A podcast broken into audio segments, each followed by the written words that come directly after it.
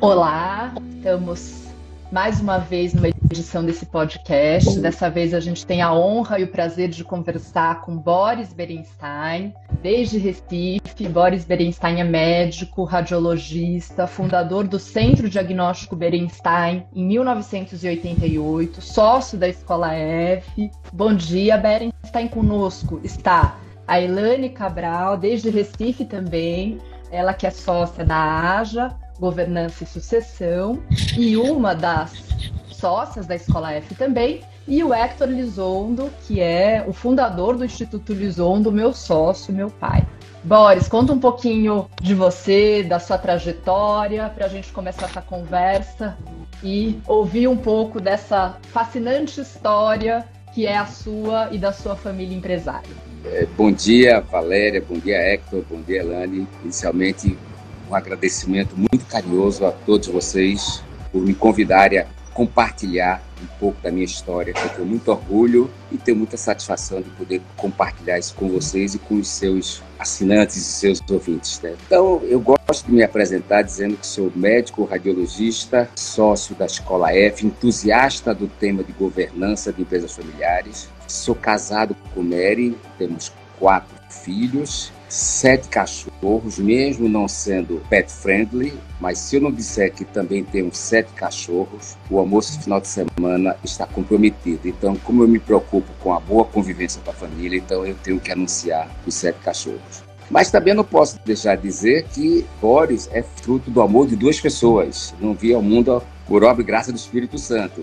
Fruto do amor de dois sobreviventes da Segunda Guerra. Minha mãe, sobrevivente de um campo de concentração, caminhadas forçadas, durante três anos, um grupo de mais de mil pessoas. Ela foi uma das 100 sobreviventes. E meu pai, soldado do exército romeno. Os dois se conheceram no pós-guerra. E minha mãe disse que foi a mamãe uma garçonete de um bar na Romênia. Conhece meu pai e ela, e ela gostava de dizer que foi amor à primeira vista. Se casam e por meu pai ter dois irmãos que vieram para Recife antes da Segunda Guerra e a Europa devastada pela guerra, com muitas dificuldades de trabalho, muitas dificuldades de emprego, né? uma dificuldade muito grande, eles resolvem vir para Recife, chegam em Recife, depois de passar três anos perambulando pela Europa em busca do visto, visto de entrada no Brasil, que era muito difícil muito difícil para qualquer parte do mundo. O mundo também se fechou para os sobreviventes também e consegue o visto de entrada para Recife, onde os dois irmãos do meu pai vieram, e vem para Recife, e chega em Recife em 1948, e eu costumo dizer que chegaram em Recife, no porto de Recife, trazendo muitas malas, malas de esperança e coragem para recomeçar a vida.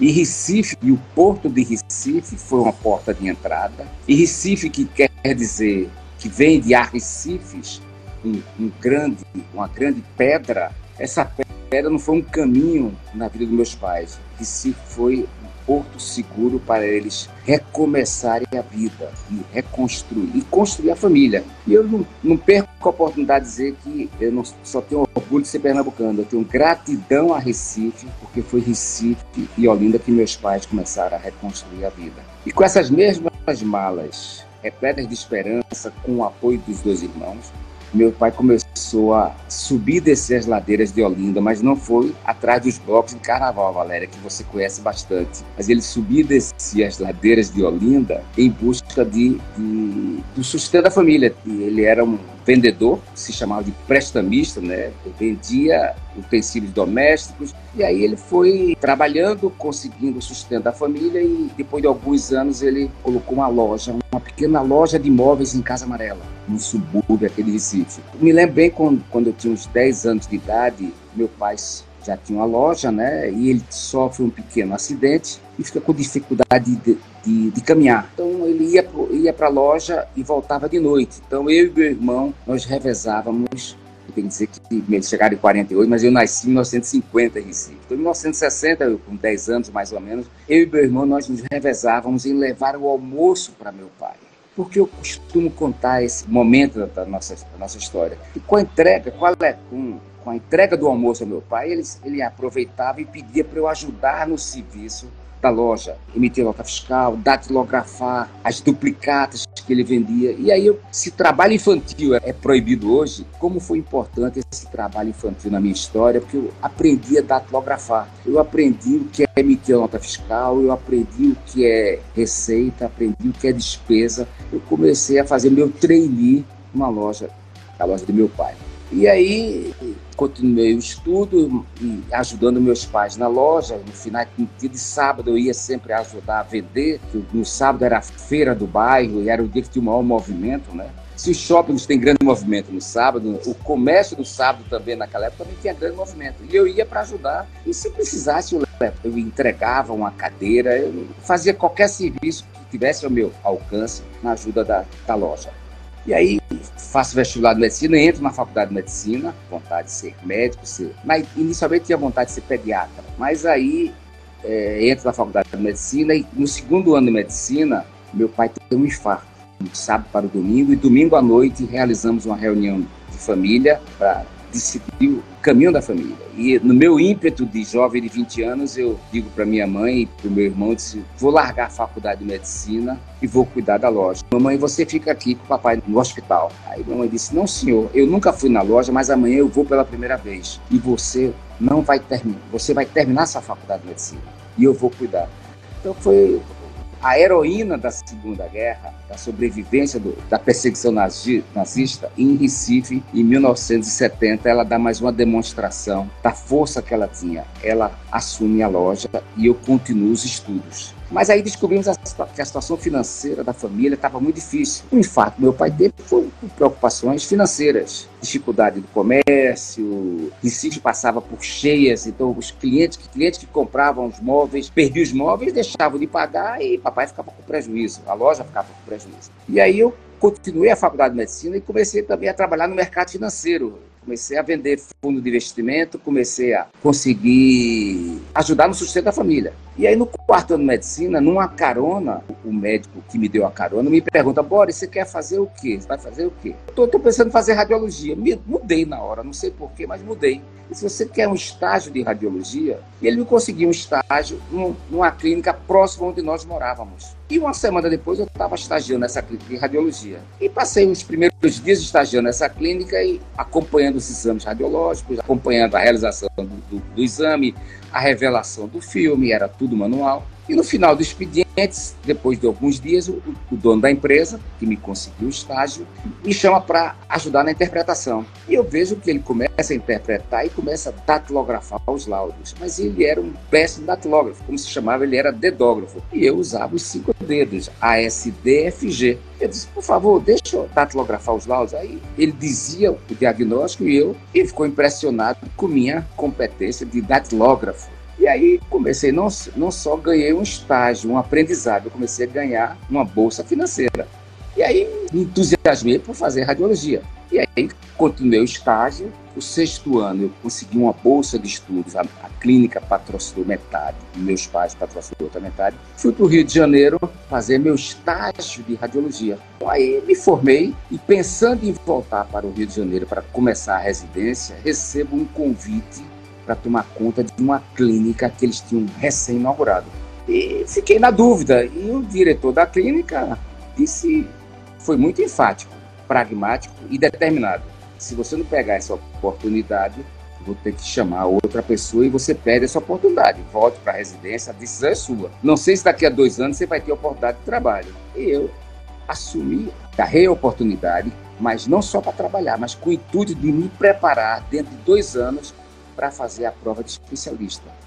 E assumi o emprego e 30 dias após a formatura de medicina, geralmente era em dezembro, e 30 de janeiro ou 5 de fevereiro, eu chego em casa com meu primeiro salário de médico, 5 mil moedas da época. Chego em casa, depois de três anos, tudo que eu ganhei no mercado de capitais, fundos de investimento, cadeira cativa do esporte que eu vendia, vendia cadeira cativa do esporte de um time que eu não era torcedor. Chego em casa eufórico com um cheque de 5 mil moedas da época. Digo, mamãe, vou gastar o dinheiro todo numa farra, meu primeiro salário de médico. E ela se virou sutilmente, calmamente, como sempre, disse: me dê metade.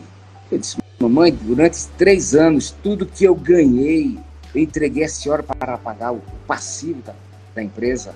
Ela disse: eu besta, me dê metade para abrir uma poupança em seu nome. E a outra metade, vá fazer o que você quiser e bem entender. Então, Dona Apolo, mais uma vez, me dá um grande ensinamento. Rico não é quem gasta tudo que tem. Rico é quem gasta metade do que gasta, metade do que ganha, ou, ou poupa uma parte do que ganha. E aí segui minha carreira médica, trabalhando nessa empresa, crescendo bastante, né, estudando e trabalhando bastante.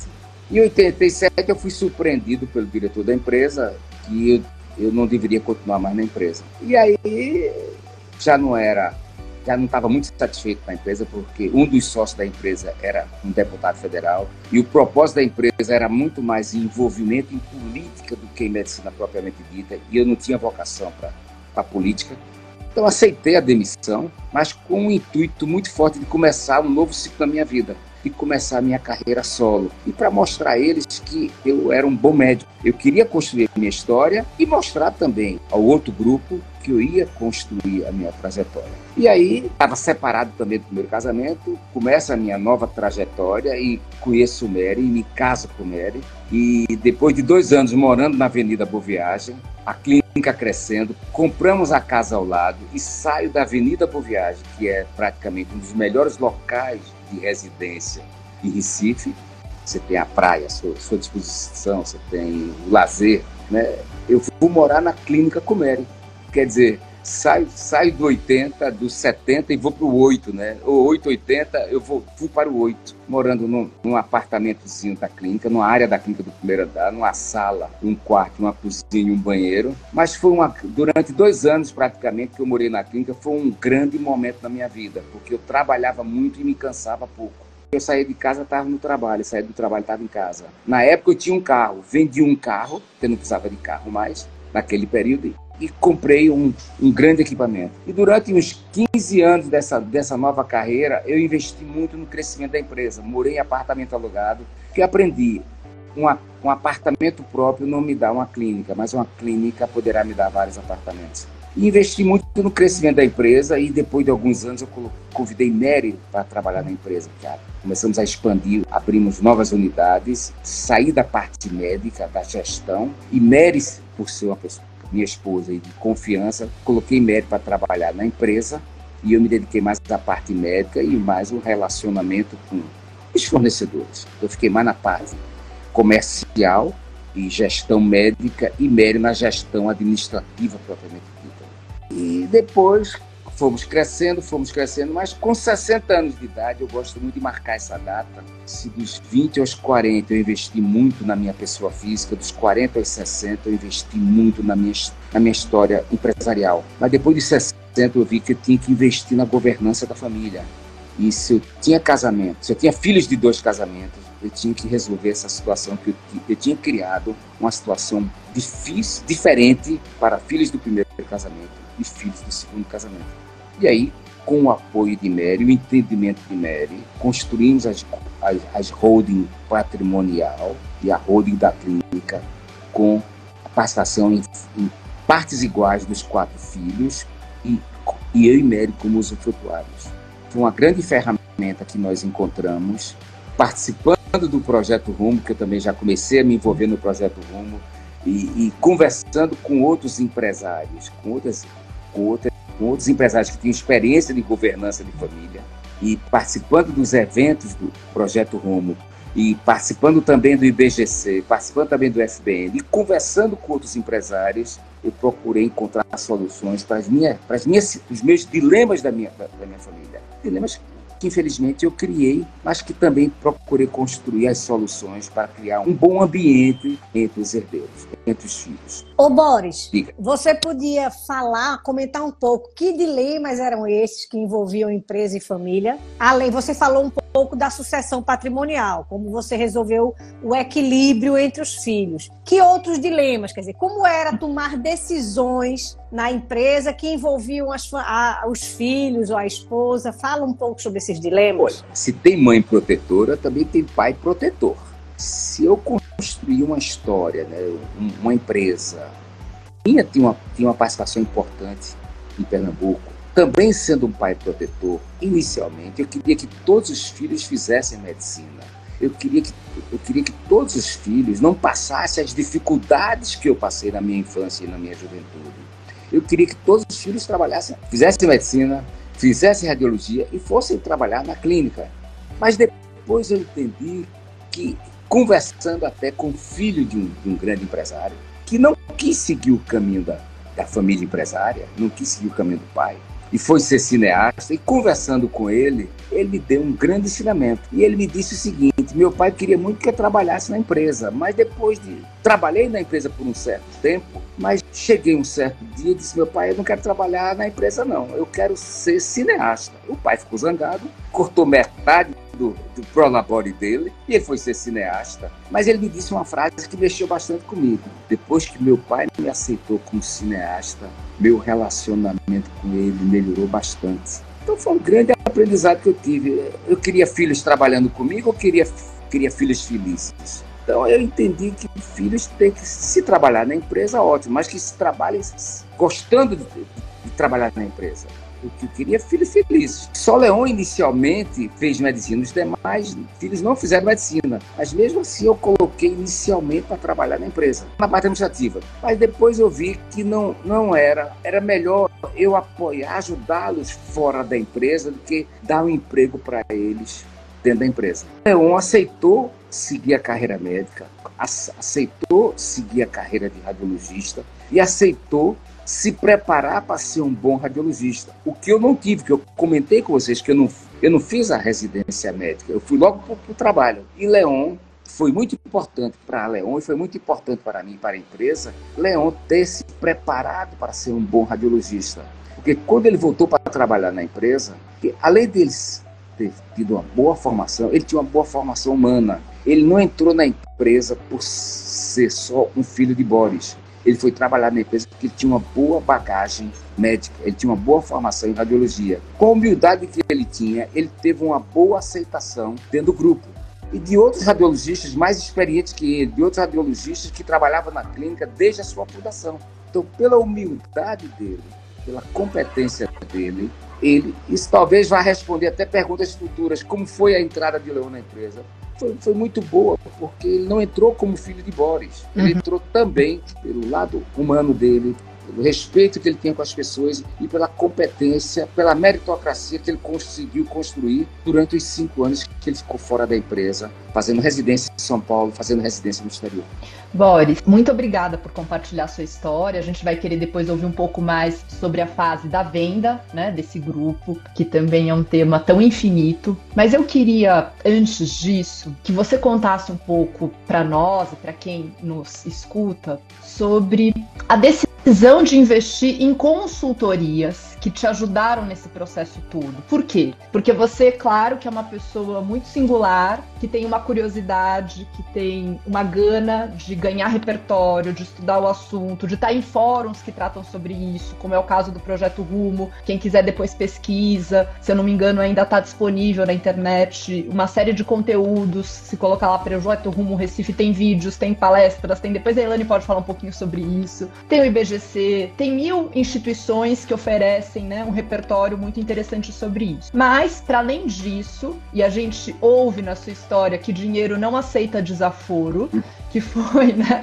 uma, um ensinamento até pelas próprias adversidades né, da, da, da história da sua família e como isso marca uma cultura e como a Pola, né, disse, vamos guardar metade desse salário. Então, todo investimento, né, me parece que foi muito calculado e tinha que fazer muito sentido. E você investiu em consultorias que te ajudaram nesse processo. Se você puder falar, até porque muitas vezes as pessoas falam, mas Valéria, para que contratar uma consultoria? Mas afinal, o Instituto Lisondo, a AJA, a N, né? São muitas as empresas de consultoria para esse público. No que, que, consiste essa contribuição? E eu acho que nada melhor do que uma pessoa que fez essa decisão, que viveu esse processo, traduzir no que, que consistiu essa ajuda. Se você puder falar um pouquinho sobre isso. Eu falo isso com muito prazer com muita alegria, né? Como foi importante na minha história eu entender que uma visão de fora da empresa, de especialistas do tema de governança de empresa, iriam me ajudar a continuar a definir a continuidade da empresa. Mary estava trabalhando comigo já. Certo? E de vez, também tinha alguns, alguns dificuldades, dilemas, algumas divergências entre eu e Mary. E uma consultoria ajudou, e eu sou bastante desorganizado. Eu penso bastante, gosto de, de definir estratégias bastante, mas a consultoria nos ajudou a seguir o caminho das estratégias definidas e, e ajudar a definir, ajudar a trabalhar os dilemas que tinham dentro da própria empresa. Então, eu tenho uma gratidão muito grande a Elane e Antônio Jorge, que, e depois passamos até, até ser sócios da Escola EFDA como foi importante a consultoria na nossa escola, na nossa história. Alguns amigos acham que consultoria é despesa, eu acho que consultoria é investimento. Você tem resultados no futuro por conta de um apoio de uma consultoria. Como foi importante nas discussões que nós tínhamos na nossa empresa, uma opinião de fora para balizar as nossas a nossa trajetória, a nossa conduta.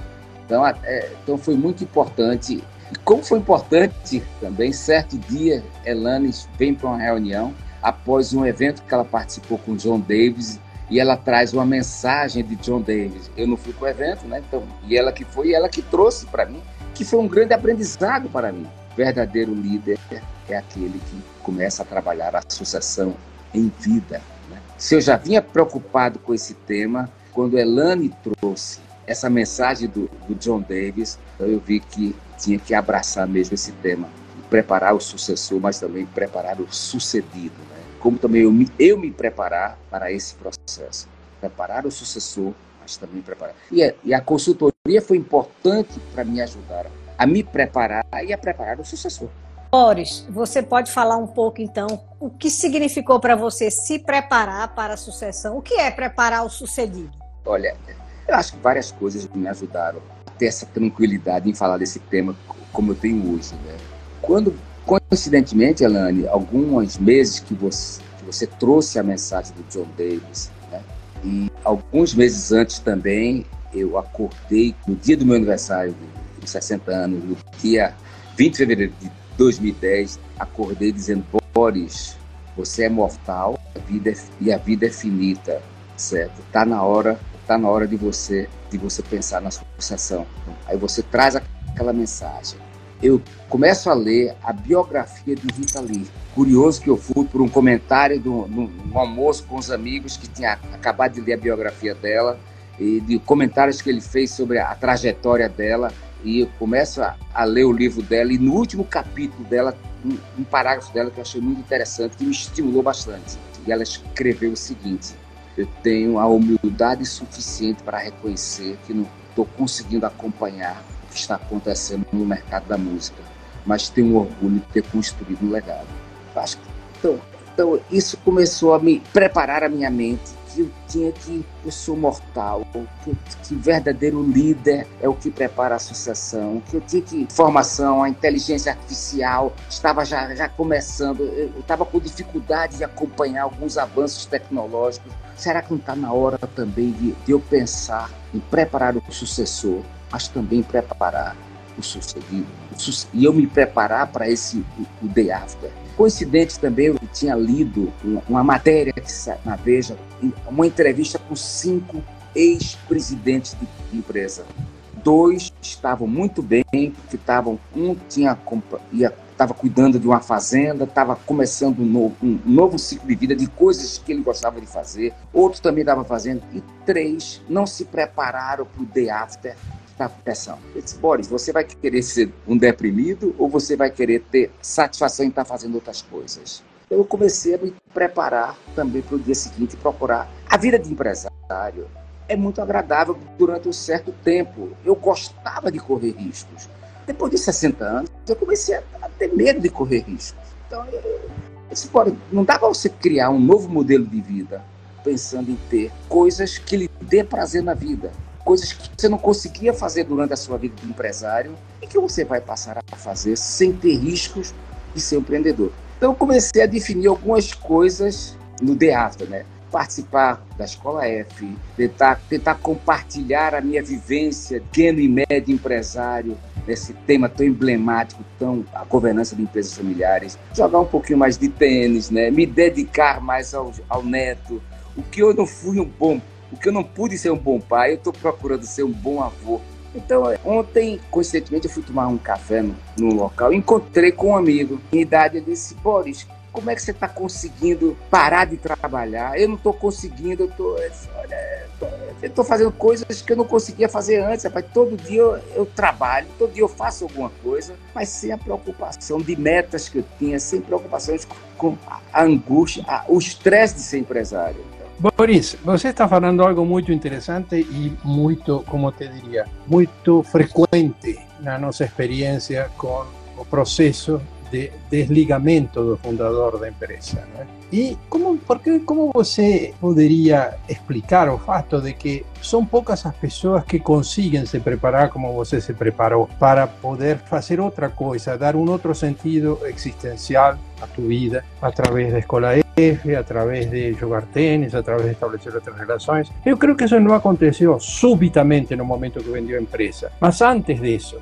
Y yo me atrevo a decir de que a pesar de que usted se dedicó intensamente a su empresa, ella no era el único foco de tu vida. Tal vez eso que te estoy diciendo esté relacionado con algunas cosas que faló de historia de tu mamá, que frente a situaciones muy difíciles, ella fue capaz de te ayudar a poupar dinero, de lidar para hacer tu carrera, etc. Cuando o foco estaría apenas en la ela não ficou apenas na sobrevivência. Ela foi muito além. Ela pensou no futuro. E me parece de que essa herança é importante para você. Mas que isso pode nos dar alguma lição, alguma referência, algum faro, farol, melhor, para os outros empreendedores que están teniendo muchas dificultades para abandonar su lugar. Ya conozco situaciones en que alguien contó no IBGC que está dando consultoría para un empresario que no haya viable hacer a delegación. Ninguém va a hacer como él. En realidad, si usted piensa, él se sentía con mucho miedo de qué que viria depois da saída, não é? Seria a morte ou seria o abandono. Então, por isso, ele não preparava os seus sucessores. O que, que você acha dessa colocação? Que me parece que é uma derivação da muito boa pergunta que fez Elane, mas seria um aprofundamento dela. Longe de ter a determinação, a resiliência de Dona Paula, mas eu, eu acho que ela sempre nos mostrou que nas dificuldades, né, temos que procurar encontrar soluções, né? Enquanto que uns choram, outros vendem lenço, né? E eu me recordo muito, foi muito interessante você lembrar isso, que depois de, de, do falecimento do meu pai, né, ela virou para mim e disse: Eu vou fechar a loja, eu quero continuar a trabalhar, mas não quero esperar o cliente vir à loja comprar o um móvel. Eu, eu gosto de ir atrás, eu não gosto de esperar. Então é, é isso. Eu sempre procurei seguir um pouco essa, essa determinação dela. Eu procuro construir as minhas soluções. Eu, eu, procuro, eu me lembro que por muitos dias da semana, no final da tarde, eu ligava para os médicos solicitantes para não esquecer de mim, entendeu? Então é, essa determinação de mamãe, eu acho que eu, eu absorvi um pouco. Ela passou para mim, né? Eu acho eu, eu acho que eu, eu puxei um pouco um pouco essa é. determinação dela. Eu, Mas eu creio que sim. Boris, deixe-me perguntar-lhe uma coisa. Eu creio que sim, que você puxou essa determinação, mas o que, que resultou isso? Resultou, no meu parecer, que você não veja a vida como o único presente que está caminhando a teu lado, e sim que há outras alternativas e caminhos que são necessários explorar. Embora que tua clínica estava indo muito bem em determinado momento. Gostaria de dizer o seguinte, é, e eu, eu comentei isso no último podcast, se eu não me engano, Hoje eu, eu, eu não sou economista, eu sou econom, econômico.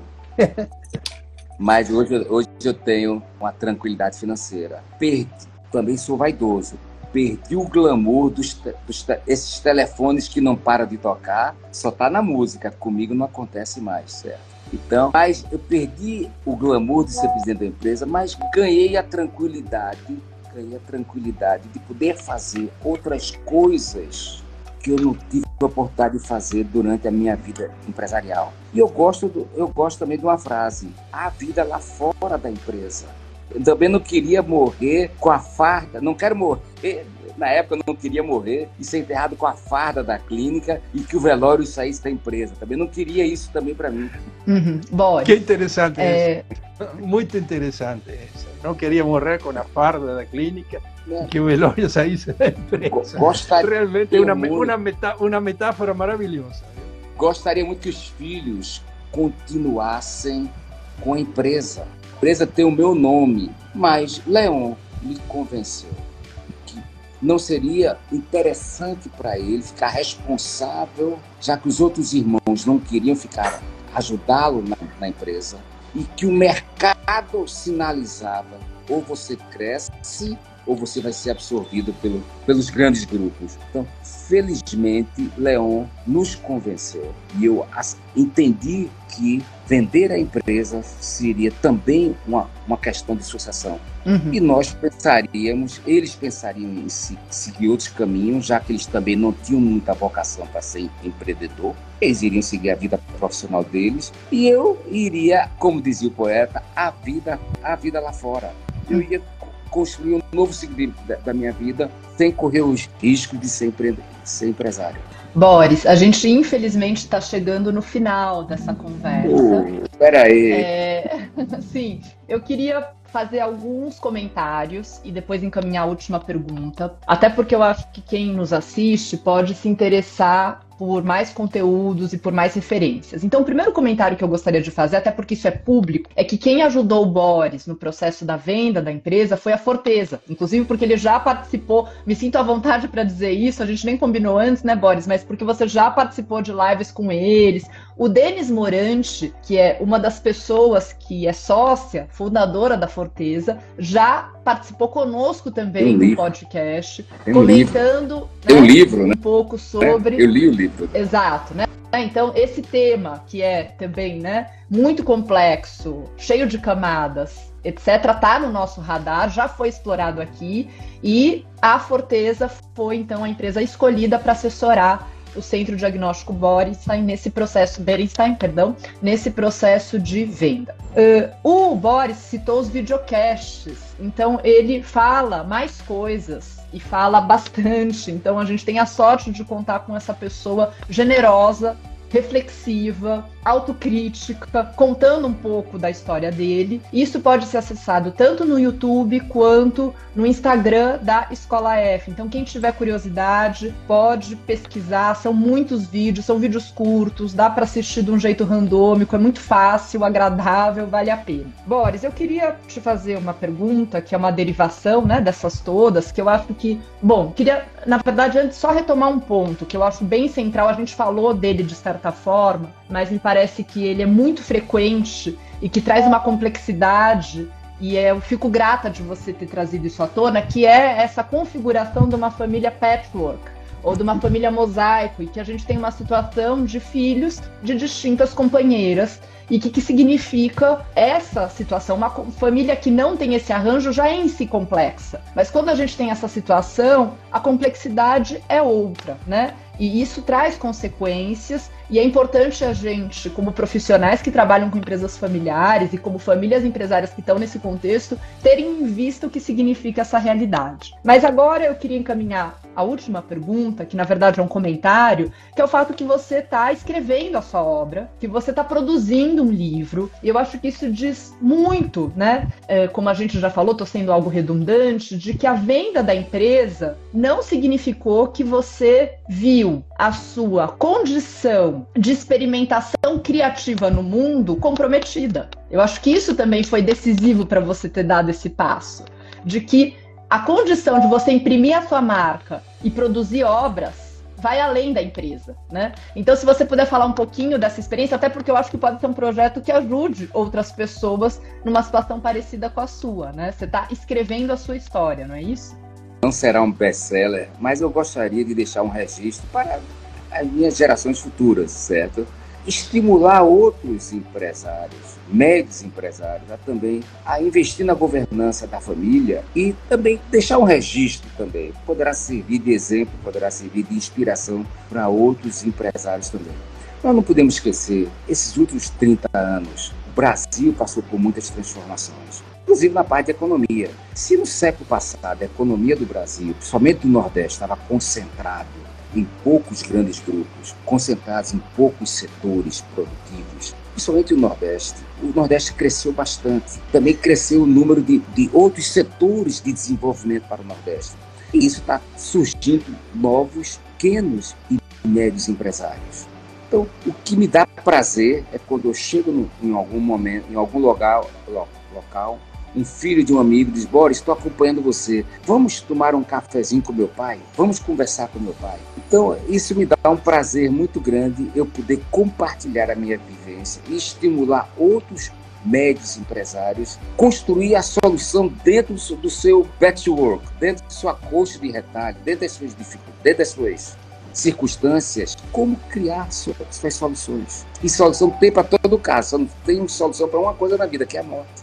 Então, eu, eu tenho, eu, eu, sinto um alívio, uma satisfação muito grande de, em dado momento, de ter reconhecido uma situação que eu tinha criado e, e com o apoio de Mary, eu ter construído a holding e ter colocado tudo em nome dos quatro filhos, com usufruto meio de Mary. E isso ajudou até na convivência entre os irmãos de mães diferentes. O relacionamento entre eles melhorou bastante também depois. Uhum. Né?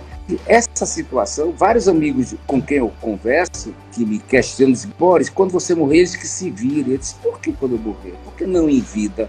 Não, não criar um ambiente até para eles discutirem as divergências. Uhum. As holdings, quando são criadas, não, são oportunidades para eles também terem uma boa convivência, um, um, um, espaço de discussão de divergências também. Uhum. Divergências sempre vão existir. Né? Agora, não discutir as divergências, os dilemas, é que esse que é o, grande, é o grave problema. E para a justiça. Boris, a gente. Claro. A gente agradece muitíssimo, adoraríamos ficar muito tempo aqui. A gente indica que as pessoas escutem mais o Boris, acessem o Boris, ele se mostra disponível e muito realizado quando ele pode transmitir essa mensagem. Agradeço o Hector, agradeço a Elane. Foi uma conversa que certamente vai ajudar muita gente. Parabéns pela sua trajetória, pela sua sabedoria. E é isso, Boris. Que gostoso conversar com você aqui. Muito obrigada.